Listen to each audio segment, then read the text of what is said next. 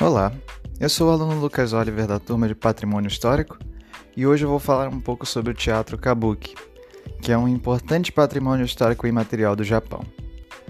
Primeiramente, é importante denotar o que é Kabuki exatamente. Quanto à etimologia da palavra, ela é formada pelos três kanji Ka, Bu e Ki, que significam respectivamente canto, dança e habilidade.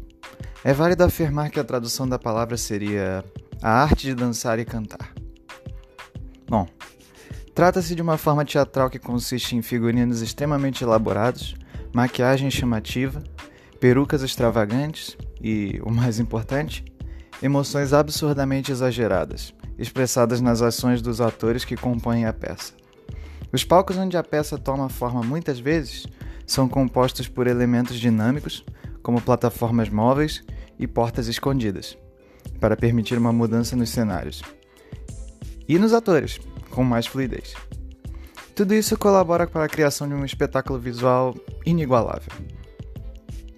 Quanto às origens históricas, é válido afirmar que a ideia principal do kabuki surgiu em 1603, quando uma sacerdotisa shintoísta chamada Okuni começou a realizar um novo gênero de dança dramática, que ficou conhecida como Okuni Kabiki, que era o nome dado ao kabuki realizado apenas por mulheres. Mas esse gênero foi proibido pelo governo devido à exagerada sensualidade em 1629. O Japão é meio conservador. Enfim, em 1652, homens jovens tentaram realizar o kabuki novamente, atuando também em papéis femininos. Novamente, o governo proibiu, é, atentando aos, à moral e os bons costumes. Contudo, apesar de todas as proibições, o teatro kabuki conseguiu se estabelecer como uma arte formal no início do século XVIII. É irônico pensar que foi graças aos atores masculinos interpretando papéis femininos, chamados de onagata, que esse estilo teatral se tornou tão popular, levando em conta a natureza conservadora do Japão. Né? Enfim. O kabuki era o entretenimento da população mais humilde, em oposição ao bugaku e ao teatro no, que pertenciam à nobreza.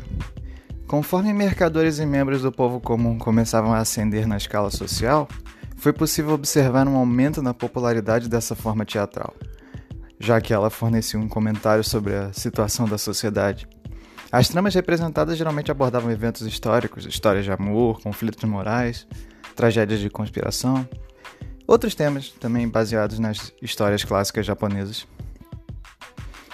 Enfim, é possível ver a influência clara desse gênero artístico em pedaços de mídia consumidos diariamente. Muitos filmes, desenhos animados e jogos de videogame utilizam os movimentos da dança dramática e as pinturas usadas no teatro para representar um pouco da cultura japonesa. O próprio Sekiro, que eu até falei no podcast estava jogando um tempo atrás, ele ele usa referências do Kabuki até na luta contra o demônio do ódio, que ao realizar certos ataques ele faz as poses que são características desse teatro para esboçar o fato de que ele está transbordando emoção. E é válido afirmar que o teatro kabuki ele é um elemento primordial da cultura do Japão, não só como entretenimento, mas como patrimônio histórico também.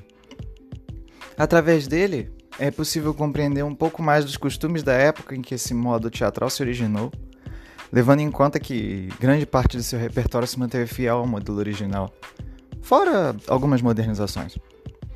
Apesar de ser capaz de se adaptar à modernidade, o kabuki também mantém formalmente as convenções performáticas que eram praticadas nos templos shintoístas do período Edo, reafirmando suas raízes.